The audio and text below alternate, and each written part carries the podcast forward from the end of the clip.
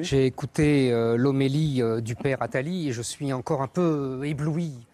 Euh, Il y a les méchants et les gentils. Il y a les, vilains qui veulent la pureté, la purification, l'horreur, quasiment le nazisme. Et puis il y a les gentils qui sont bienveillants, qui sont altruistes. Oh, c'est beau, c'est beau, sauf que ça n'existe pas, monsieur Attali. Surtout, ça fait fi de ce qu'on est, non pas de ce qu'on devient, mais de ce qu'on est.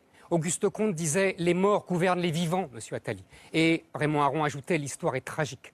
Et ça, vous l'oubliez. Vous parlez pour un homme hors sol, vous parlez pour un homme qui passe sa vie dans les aéroports. Mais ça, il n'existe pas, à part vous, monsieur Attali.